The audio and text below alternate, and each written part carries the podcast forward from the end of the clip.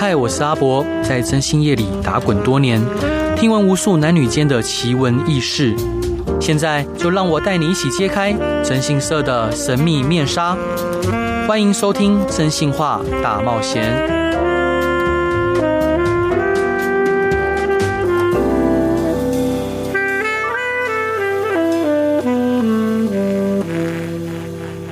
Hello，各位亲爱的听众朋友，大家好，欢迎回到飞碟电台，收听由我真心是阿宅所主持的《真心话大冒险》。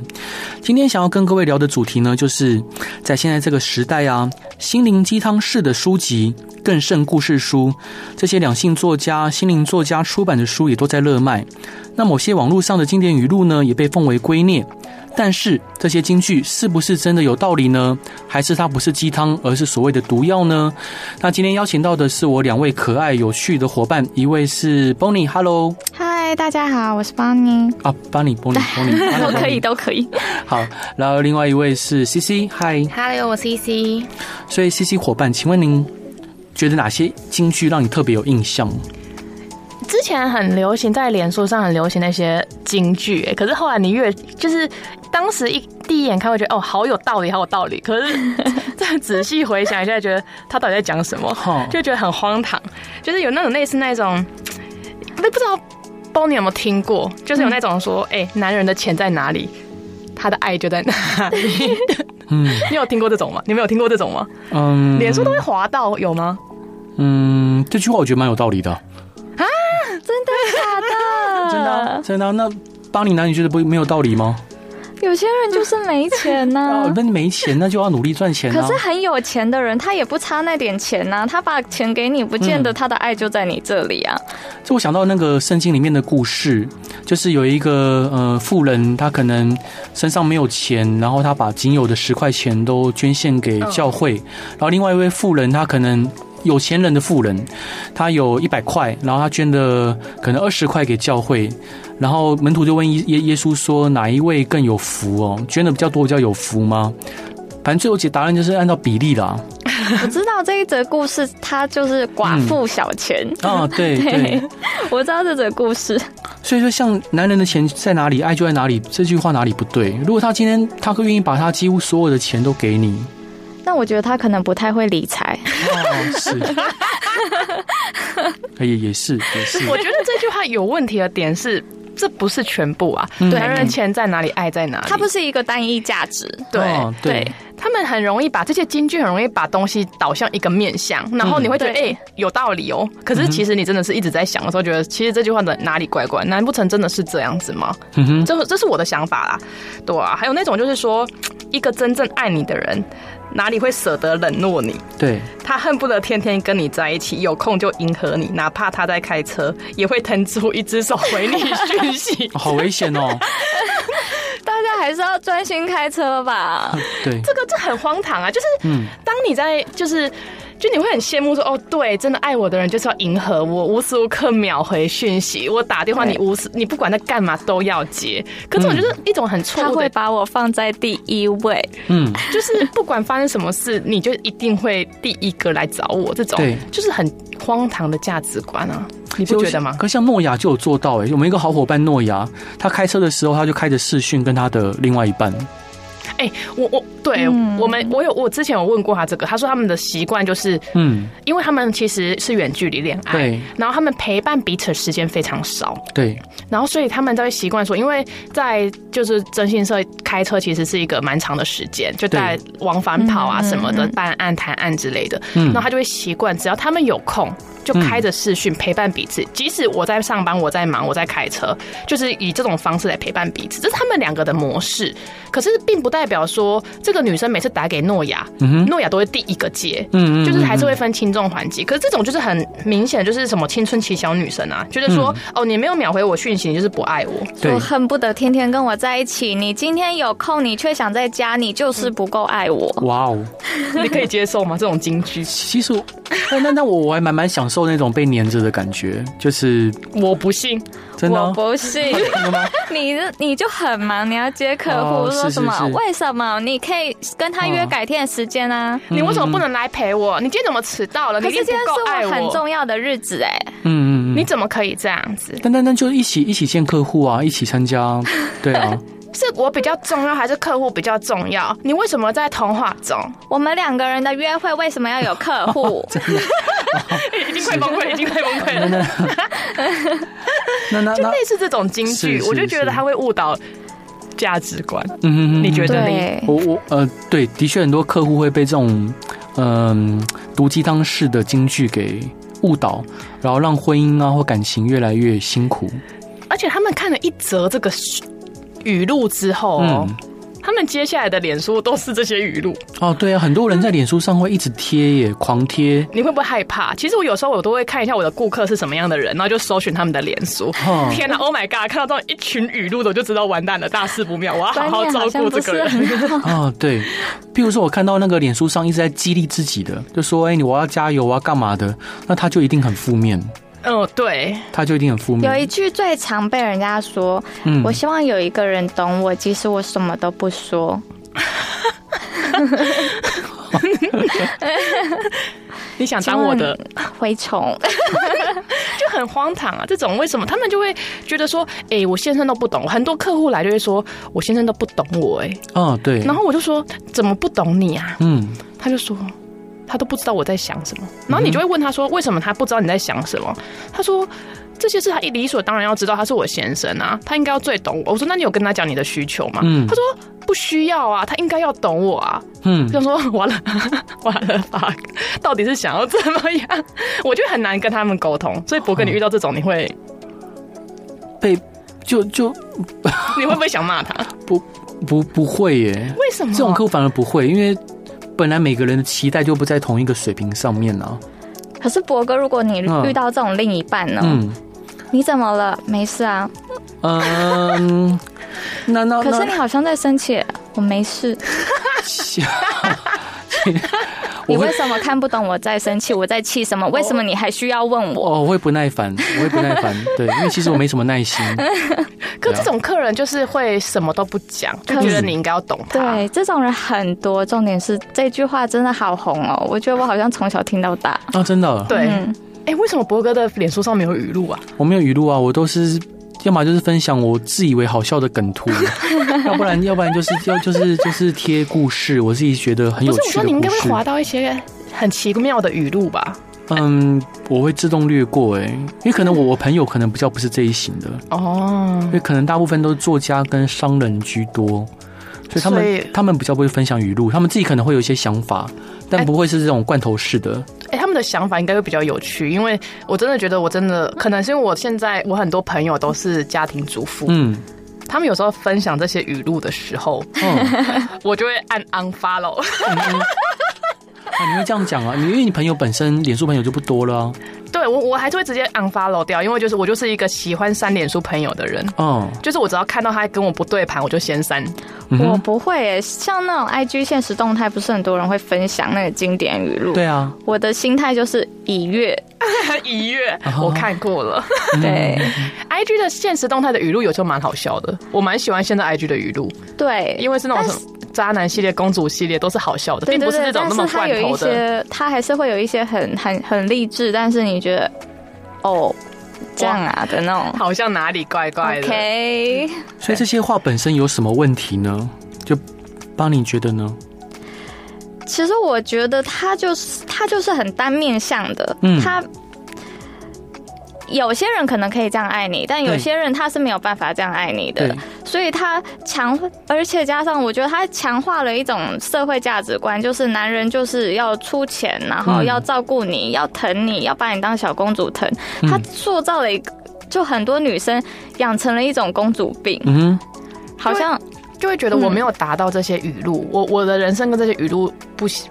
呃，应该说没有达到这个娱乐标准的话，他就是不够爱我，然后会研发很多，就是就是如果就是会要求男生达到这些，然后就把他养成公主病。我觉得他们觉得哦，这些人都不爱我啊，然后我没人爱啊，这些这些男都很烂啊什么的这些想法，这些人都是渣男，然后他们没有意识到自己现在是一个。大 baby 大公主哦，嗯，对，所以我突然意识到，就是因为像我们在做征信社的过程中，我们看到很多女性客户，她会反复的被同一种爱情骗子骗，对。然后刚开始会觉得哇，天哪，好好可怜哦。那可能呃，可能怀孕啊、引产啊，然后可能要因此被失财又失身。嗯。但是后来我就想到毛姆的一句话，就是呃，就只有那些骗子可以满足这些女性的幻想，对，想想想望。嗯，对啊，对。所以，我我觉得这些。那所谓的毒鸡汤，更进一步的强化他们呃根植在脑海中的那个模型。嗯，然而这模型是不切实际的。好，就譬如说，可能我们小时候也在看偶像剧的时候，那种坏坏总裁啊，可能 女人我要你明白啊之类的。对，恋爱我没结果。是，所以那那像邦尼，你会觉得说爱情有不变的定律吗？我觉得爱情。不变的定律这个词有点，会会有一个有有一个可以一以贯之的，就是它的价值在哪里吗？没，我觉得没有诶、欸，嗯，他没有办法，因为现在大家的生活都。每个人成长脉络不一样，他长成的一样米养百样人，对，所以你面对爱情的方式，你也会有百百种。他没有办法，他虽然心理学家会有什么焦虑型依恋啊、回避回避型依恋，但他是一个整合，他还是没有办法代表每一个人的独独立个体。所以每个人他对待爱情会有不同的方式，他需要不断的去靠磨合。嗯，所以我觉得那些说不，我基本上不太认同“不适合”这三个词，基本上就是无法。不想磨合，无法磨合，哼，跟没办法沟通。对，你干嘛？那那你是如何？那你是如何判断说对方对你是真爱？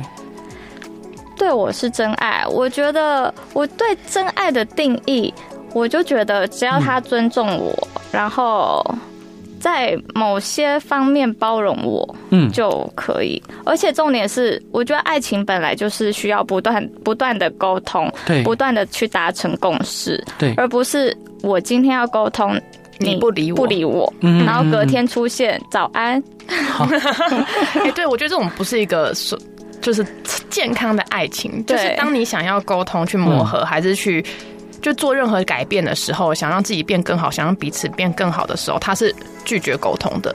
这我就觉得这不是真的爱，他只是懒得理你。可有些人他就没有能力沟通啊，他要你把问题吞下去，哼，然后你就变成委屈。对，那他他如果没有能力沟通呢？那就是不适合。他说打脸帮你，因为我觉得这就是没有在同一个沟通水平上就没有办法哎，因为你不可能一直配合他，一直隐忍这件事情，就是真的。你觉得可以？所以我就说，真爱是需要他会去沟通，就是即使他不善沟通，他也会愿意去了解你到底感受是什么。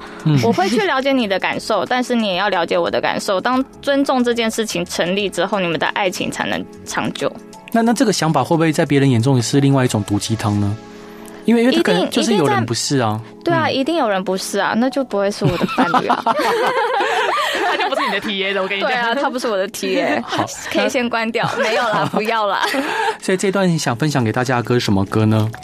周杰伦的《公主病》。好，我们一起来听这首歌。嗯、Hello，各位亲爱的听众朋友，大家好，欢迎回到飞碟电台，收听由我真心是阿仔所主持的《真心话大冒险》。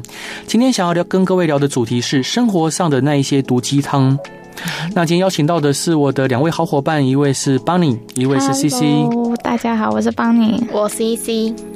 那我相信每个人都有需要被安慰的时候，那这时候有些情绪呢，呃，就无法被身边亲近的人接住，又或者并不想要被别人发现，所以很多人会开始想要爬文看看相关的文章，想要督促自己，为自己带来一些心理上的安慰，或给自己一些力量，所以就有毒鸡汤的产生。没有，是鸡汤，鸡汤，这些是心灵鸡汤。哦，是是是。但是有些人就是比较抖 M 型，就喜欢被虐待，他们就喜欢看一些很伤人的鸡汤，所以叫做毒鸡汤。哇哦！所以说是很伤人的鸡汤叫毒鸡汤，也不一定，也可能是很正向的鸡汤，但对你产生了负面的影响，它其实就是带毒的。笑什么？好，那那哪些鸡汤会让你有更大的压力？每个人都是特别的，像你就特别臭。这个是 这不是这这不是鸡汤啦，这哪里是超干？这是对，你是不是搞错主题了？我觉得很好笑，我只想跟你分享。昨天看到这句话，我觉得很荒唐。哦，是。对，帮你分享一个毒鸡汤。没有减不下来的肉，你胖是因为你不够自律。我觉得这句话是对的啊，可是就会有一种审美的标准。哦。我对哦，第一个胖也没什么不对嘛。对，但是也确实不健康。嗯，嗯，我觉得女通常女生会特别在意这句话，嗯、对，但是社会标准来讲，对于女生的瘦是要求的非常严苛的。嗯，是你稍微有一点肉，然后就会。嗯，就会被公，就是如果你是一个些微有名的公众人，就可能会被公审，就在总变胖啦，怎么了？会吗？会耶，现在会吗？光是我身边有，就是稍微有点肉，可是其实。还真的还好的那种女生都会说自己好胖，自己好胖。男生开玩笑也会说：“哎，胖子，胖子，没有到胖子这么夸张，放过人家。”对，放过人家好吗？因为他就是我觉得这些有关呃身材的鸡汤都会就是提倡一种社会压力吧，社会价值，嗯，对，对审美的价值。然后你就会看到这些人就说：“哦，对，真的就是我不够自律，因为我很胖。”嗯哼，那会觉得说：“我就是好瘦，我就要赶快减肥，然后我要变瘦变好，认认符合社会观感价值。”但但确实胖是不是带来很多文明病，譬如说高血压、糖尿病等等的？那主要是要看你多胖。你说你一百五十公分，然后七八十公斤，那可能真的是比较对，就是厉害一点点，厉害一点点。对，但是如果你真的没有到会影响身体健康，我觉得那都是 OK 的。因为有一些运动鞋女生看起来是壮壮的、有肉的，对男生来说他们很胖，但是。其实体态是好看的，是健康的，那没有什么不好的。嗯嗯嗯嗯，而且胖跟自律这件事情根本没有办法画上等号。对，它可以，它可以，它可以有有道理，但它也可以是无理的事情。是，因为有些人可能生病啊，有些人可能吃药。像我有一个朋友吃类固醇，所以他就一直在发胖。可是他能停下那个类固醇吗？他不能停啊。然后你说你这样是因为你不自律，因为我不自律也吃类固醇吗？嗯嗯，那个可能是特例吧。他讲的是通例，就是对就是单单纯先不讲那个社会价值来讲好了。就确实，如果以排开通例跟基因，对特例跟基因以外，那个确实变胖是不够。像我自己就一直瘦不下来，就是我不够自律。对，所以我很认同这句话。嗯，我认同。哇。你就没这个困扰，我是没这个困扰。可是我我也是瘦也，我太瘦，我也是想吃胖啊。嗯，但是我也没有很努力在吃。好讨厌。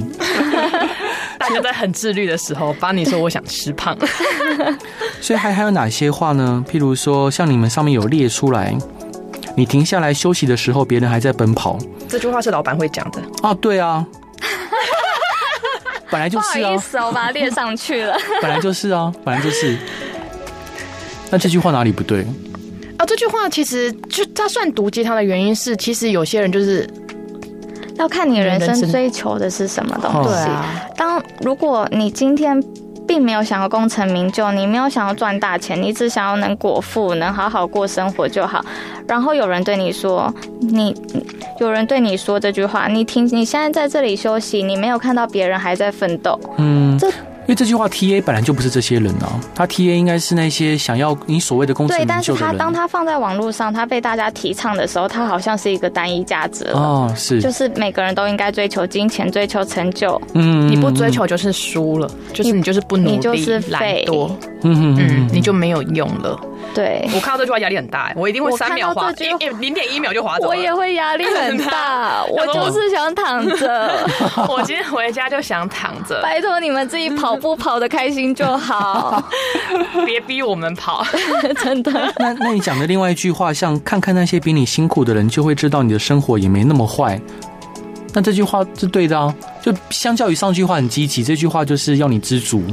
就比上不足，比下有余。对，这句话，这种这种很容易被放在一起啊，你就会觉得其实他跟你讲的事情就是，哎，我不知道，我每次看这种东西，我觉得这种一样是比较，因为你说你不要去羡慕网络上那些名人，却又说你去看看那些比你惨的人，对，你一直你要人家不要去比较好的，却要人家比较差的，我为什么要跟差的人比？对啊。OK，譬如像刚刚呃伙伴你们提到说，可能我们就想躺平，我们就想我并没有想要过很好的生活，但偶尔对其他人的生活还产生一些新鲜，或者是呃或者或期待，这时候这句话是不是就可以安慰到？因为确实很多人过得比自己更不好啊，因为你并没有想要付出努力，但是你有可能怨对于现在目前的现状，那种就是人生真的太负面了。哦，但就是基本上心灵鸡汤这件事情，就是 TA 不同，感受不同。嗯嗯嗯，对。但是我觉得。如果你要一直说去看看那些比你辛苦的人，你也没那么糟，你也没那么糟。其实我觉得，如果今天我有忧郁症，我听到这句话，我会非常非常痛苦。嗯嗯嗯，他会制造一种心理压力，而且其实我觉得现代社会有忧郁症的人真的很多。对，他这句话其实非常恐怖，它不能乱用。嗯嗯嗯，当你很忧郁，你觉得这个世界不懂你，你把自己关在一个房间里，大家就会说，你看看外面有人要捡回收为生，你可以躺在这里忧郁。对。那你说 我我我现在就去死？我我很认同，对，你很认同？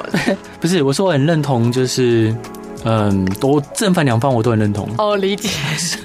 因为个人有个人的苦，像如果他从小到大养尊处优，他过不了情关，那是合理的。那因为他可能没有办法去接受他遭受的这样挫折，对他的他的痛苦程度可能跟你不能破产一样。对对对。对，但是你说我破产了，你只是失恋而已。嗯，但所以他那他那个是不能，通常每个人的痛苦都是不能比较，因为他在不同的人身上会有不同的作用。对，好吧，有被说服吗？我我理解，但你不认同，但但没有，但但我没有被说服，因为我觉得人生还是要有所价值。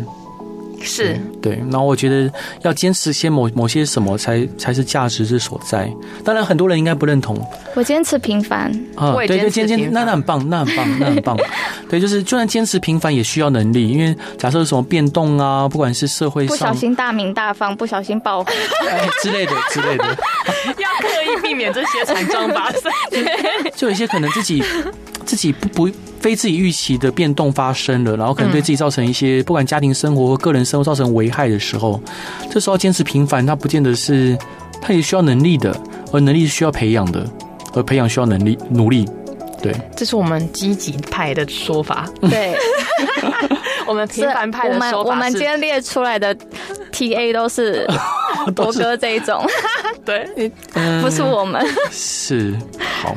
那那像你们刚刚提到列的另外一句啊，就说千万别在最好的年纪吃的最胖，用的最差，活得最便宜。我哥是不是也认同这句话？呃，这我没有，因为我本来就、oh, 我本来就我本来就用的比较差，因为这句话是女性的金句，不知道为什么就超红。哦、嗯，就是会很多勉励自己转发这一句话。嗯，他们就会开始买奢侈品啊，买保很贵的保养品啊那些的，嗯，就觉得现在是我最好的年纪，我要用。的最贵。对。对，我的男人就要帮我购置这些行头。哦，对，因为我不能用的太便宜，会掉价。对，那那这句话它的错谬误在哪里？你不觉得这是一句就是价值的霸凌吗？价值的霸凌，我觉得他限缩了女性的价值。最好的年纪是什么年纪？当我四十岁，当我五十岁，当我六十岁，我已经不在我最好的年纪了吗？好，我相信他最好的年纪的定义应该是我最体力啊各方面是相对还没有下滑的时候。他是年轻漂亮的时候，二十到三十吧。我觉得这句这句话的 TA，嗯，对。可是你在二十到三十的时候，什么叫用的最差，活的最便宜？嗯，因为大家人生就是这样子进步的，对啊，对啊？他只是想要让你说，你赶快，你要拼命给我努力，你不准用的最差。嗯嗯，对对对对，他是想要，他他是读鸡汤原因，他想要激励你赶快动起来，在你二十到三十岁这这一年。可是你这样看到就觉得这句话其实为什么要这样讲话？就我我会这样觉得，就是什么叫最好的年纪用的最差，活的最便宜？嗯。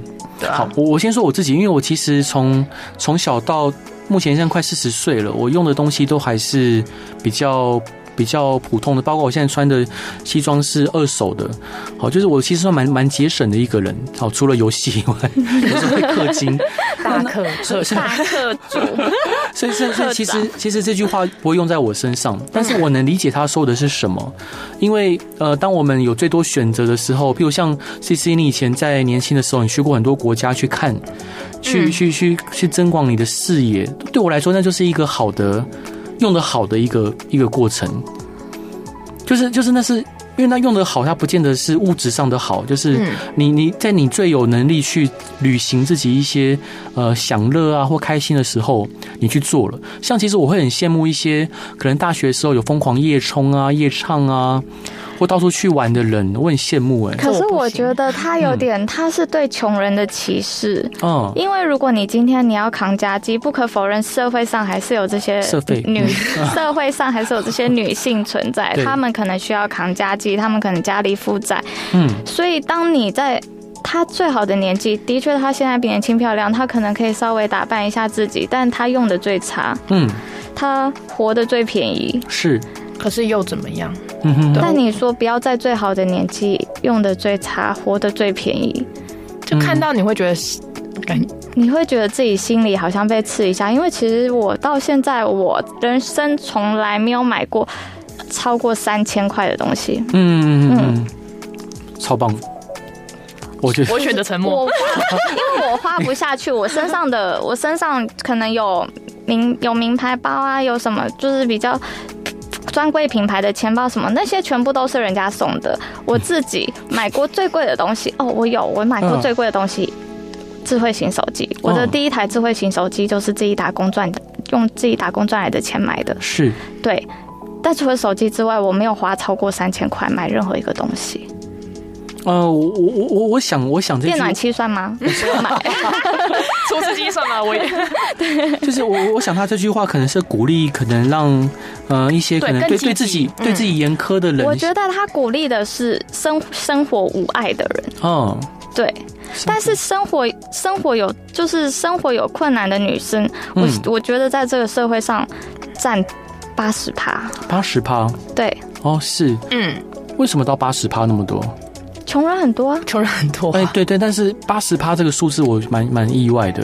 其实其实我觉得大家都虚有其表，因为因为看、啊、因为看那个就主计处的报告，其实我我们主计处的报告，他是把有钱人跟穷人混合在一起去统整诶。呃，我不是说平均值，我是说那个就是可能资产有在。比如说一千万规模以上的，两千万规模以上的，好像就高高达五六十趴以上。我跟我跟邦尼可能差不多年龄群，嗯、可是对，其实，在我们这个年纪，其实以大家我们好朋友来讲，大家大家的存款大概都在五十万以下。呃，对，他，但他他是以他 是以家庭的总资产来算。譬如说，像你 CC，你家里的资产其实是有的，只是你还没有承继这个资产。可是那又不是我的，我的我们在我们在聊的是，因为我们现在大家都已经超过三十岁，不好意思说出来。然后，因为我们都是靠自己东西，就是自己自己赚钱自己花嘛，也不可能跟家人拿钱。嗯，所以以我们的年纪，你要说 OK，我们存款都这样，可是很多人其实就是。为什么说说用的最便宜？嗯，就是因为你就是钱不够多啊。好，其实我真的没有买什么东西，但是我一个月这样子下来说真的，要存钱也是存的很努力。对，如果在台北生活的话，有些人是从高从南部上来台北生活，你一个月租房子就那一点就那些钱了，然后你要吃饭，你要付水电费，然后你还需要交际。嗯，你说这些人。他能用的多好？对啊，他能花多少时间去打扮他自己？超贵！我们一起来听蔡依林的《恋我癖》。好啊，Hello，各位亲爱的听众朋友，大家好，欢迎回到飞碟电台，收听由我真心是阿仔所主持的《真心话大冒险》。今天聊到的呢是各式各样的心灵鸡汤。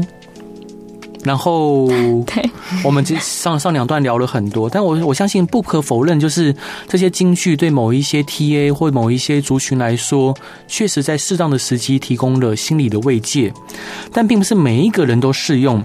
那我们在看这些文章跟网络金句的时候，建议大家不要一个劲的去认同对方，否定自己，反而是应该去辨别我为什么要这样做，这些内容对我有帮助吗？是我所追求的吗？我们先好好认识一下我们自己，不要对于他人的言论全盘接收。那我想要问，帮你伙伴，嗯，有没有真的一些鼓励你的金句啊？我以前在那，我以前在。看林依晨的文章之的时候，因为她不是负债然后还债这样起来的嘛，到现在林富平女神。对，我之前看她的文相关文章之后的时候，我看过她说一句话：上天给你我的所有磨难，一定都是我能够承受的。既然上了这艘船，我就要当一个快乐的海盗。海盗不是水手。海盗，海盗，海盗比较快乐啊，海可能海贼王吧，鲁夫多开心。哦，对，他他水手是要工作的，像鲁夫的那个新形态，那个你不行接受啊？不是，就就他就很开心的样子，那什么卡卡卡什么果实啊？你还有在追？那以前的设定完全都崩坏了，没有到崩坏啦。当你是海贼粉吗？因为因为以前设定是喜欢的，以前的设定是我吃下这果实的时候，我就知道这果实的名字。但是但现在突然冒出这果实的真实名字，那那等于说之前的设定就就矛盾了。不管怎么样，虽然是博哥，还是不要批评海贼。对不起，抱歉抱歉。那好，那所以我们要当个快乐的海盗。你们这句话讲的蛮可爱的吗？蛮可爱的啊。快快乐水手不好吗？就认命的在甲板上拖地。没有人想要认命工作。就像譬如说海贼王里面谁在拖地？他们还是会有人拖地吧？看到的人去拖，看到的人去拖。那如果大家都不拖嘞？那就表示大家在这样的环境里过得很快乐、很舒适，大家做最舒服的自己就好了。看不下去的人拖啊，对啊，鲁鲁夫拖，鲁夫鲁夫不会拖啊，鲁夫不会拖啊。可是就是有一个人看不下去就会拖了。那看起来是乔巴会拖。对，我觉得乔巴会拖。乔乔巴会，你觉得嘞？妈妈，嗯，乔巴一定会拖。然后香吉士应该不会拖，香吉士会坐在躺在那。他会煮饭啊，他煮饭，煮饭就不要拖了。大家各司其职。然后索隆在练习，对，他也不拖，就负责指挥。哼，笑。然后那娜美也不拖，他在看气象。对，好，OK，好。我们要讨论海贼王多久？所以只有乔巴在拖地。他也，他依旧是快乐的海盗啊，他也是开快乐的海盗，快乐的拖地者。对，好。可是如果是水手，你不觉得水手跟海盗比起来，大家都会比较喜欢当海盗吗？为什么？明明这是一句快乐的金句，然后我们执着在海盗还是水手？水水，好好没事。那那那，CC，你有什么可以影响你人生的金句吗？其实我没有什么任何的，就我每个时段，哎，我以前有一个习惯，就是我以前喜欢看书，就以前喜欢看书，对，最近比较少看书。以前喜欢看书的时候，会把喜欢的字句抄在笔记本上，对，就是然后会累积起来，嗯，然后现在可能。就是，所以每一个时期对我而言，每个时期的金句会不一样。像上次在整理东西，不小心翻到以前的笔记本，然后就看一下我以前觉得好好好句，就觉得哎、欸，我当时怎么会有这个想法？就是我会觉得说，这是这是当时抄下来，是不是一个男人如果爱你，他就会为你流泪？是吗？是吗？没有没有这种句子，我只是觉得，到底为什么当时就是你会去想一下之前那个想法，说当时到底是为什么觉得就还不错？嗯，对啊。然后所以我觉得是依照年纪的不同，对。然后现在现在又会觉得说，所谓的金句会觉得哦，就是我我最近可能过得比较迷，就是会觉得那种哦。就是不用太努力的这种，不用太努力，不用太努力啊，就这种金句。哦，我现在人生座右铭有一个，就是我朋友对我讲过的一句话。他那时候因为我好像一直在后悔一件事情，他跟我说，以后你要记住，当你在做任何一件事情前，都要去思考所有可能会造成的后果。嗯，只要其中有一个后果你觉得你不能接受，那就不要去做这件事。这这句话你认同吗？我认同啊。好，我我举例，我举个条例子来挑战。譬如说，像我们在割脂肪瘤的时候，嗯、它会有一个手术同意书嘛，嗯、它会提示你说你可能会有几趴的败血症的风险，几趴血栓的风险。是，即使几率非常非常的低，因为我们知道脂肪瘤手术其实很快，然后也不。表皮的，嗯，其实也也不严重，是。那难道你要因为这个你不想要发生的风险就不做这个手术吗？如果我不希望这件事情发生，就不做啊。做。但是如果我接受，嗯、哦，虽然有这几趴的风险，我承担，我就会去做啊。哎，欸、对，也就是说，自己其实，呃，就算我们再讲个近些一点例子好了。刚刚讲的脂肪瘤，你可割可不割嘛？嗯。那如果是恶性肿瘤呢？如果说你做了这个手术，你可能存活率有七十趴，但相对就是可能你有三十趴的失败的几率。那你不想接接受到死亡这个风险，那你就不做，就不做这件事情，就不做这个事情。刘真当初开动脑部手心脏还是脑部手术，哦、是他也没想到他会因为那个手术，他就直接走了。我觉得邦尼现在刚刚想讲的是，他如果能接受这个三十趴可能过世，他就去做了。可如果他不能接受这件事，他就不做。对，所以他自己会选择说：“OK，虽然这三十趴我可能会过世，那我去做。”就是所有结果当中，只要如果有一个是我不能承受，我不愿意去面对这样的结果，嗯、我就不会去做这件事情。好，那我我再进一步的去阐述，假设七十趴，假设我不做了，当然不会有当下立即死亡的风险嘛。是，但是可能面对病程的进展，我越来越难受、痛苦。不管假设是脑瘤来讲的话，可能会头晕、会想吐。呃，我觉得这应该是说，当你你选择不做，你也会去料想到你不做的这个后果。没错，那不做的这些后果，我也会我也会知道。嗯，那我选择了不做这件事情，那就全盘接受。我就是就等于我接受这件事情。OK，对，好，就全盘接受所有的可能性。对对，就表示这这个选择的所有可能性是我接受的，嗯、但另外一个选择的其中一个可能性我不要。哦，我理解。对，所以这句话我认同啊，我认同。就是如果各位都能通盘去想过各种可能性了，那我觉得就去就就就就去执执行没有问题的，当然是没有问题。嗯、我想到我的金句了。我、嗯、我现在还是很喜欢一句话，就是我们现在所能做的选择都是我们现在能做的最好的，所以我不会去后悔我以前做过什么样的选择，因为那是那个阶段的我做的最好的选择了。好。我跟黑人问号没关系，就是我觉得就是在我们每个年纪都会做很多选择，可能重要的不重要的，嗯，可是那些选择都是你当下能做出最好的选择了，是。对，所以我就人家问问问我说，你有后悔过什么事情吗？其实我没有特别后悔过什么，我觉得那都是我那阶段能想到的最好的选择，因为那个时候的你就想要那样选，对，哈，人生本来就是所有的选择堆砌起来的，对，当当当然，但是。一定有更好的选择啊！可是那个是那个阶段，我现在当然看到有更好的，可是那个阶段的我是看不到的。我们不能以现在的我去看过去的我。嗯，但也有可能是我们不够积极去思考呢。那因为那阶段的我不够积极思考啊，所以对对对，所以你不能去怪以前的你啊。对，但我们可以要求现在自己更积极的去思考，一定是可以要求现在自己，因为你现在的你还可以做出更好的选择。对，现在的你做出了这样的选择，你觉得是是现在最好的，但可能未来的你又觉得五十岁又觉得嗯干嘛啦？对，就是人生就是一直这样，所以 我不会去，我会觉得说以前我做的每个决定我都没有后悔过，是因为那都是我那个时候做的最好，全盘评估过最好的选择了。可是或许五十岁的我回头看三十岁，我现在。做的选择，说天哪，你那个时候到底在干嘛？可是那个时候，对，其实其实我不能认同这句话，因为我相信，我感觉起来像是一个自我安慰，就是你走过的都已经不要没有必要后悔了，也没有必要去悔恨，因为你已经最好了。但是我们去看历史，比如说我们在读历史的时候，我们会去想说，如果当下我们采取不同不一样的方式，不一样的措施。会不会有不一样的结果？但那都是后人去检讨。对，嗯，我们不能用后人，因为那当下的环境，你不是你能揣，就是我们不能。就我不喜欢，就是做事后检查，因为我觉得对，而且我觉得今天你能长到这个程度，你前面一定做了很多对的、错的选择，错的选择可能比对的选择还要多，然后长成现在这个你，你才有办法用现在这个你的心境去检讨过去是做了错的选择。嗯哼，对。但当你没有，但当你没有过去，对，根本就不是现在的你。对对，你只要一个环节不出了错，一个环节不是像当初那样选，今天的你就会跟现在你的你是不一样的。嗯哼，嗯。那博哥有什么金句吗？你听了我跟巴尼的，你你还是要分享一下吧。我我我以前有分享过啊，就是刘墉先生的。有新的吗？啊，没有没有新的啊，新的新的还要新的新的嗯，没事啊，那你就你的人生座右铭，就就就尽心尽力无怨无悔啊，就每件事情都尽全力去做，然后就不会有悔恨。那你跟我的有什么不一样？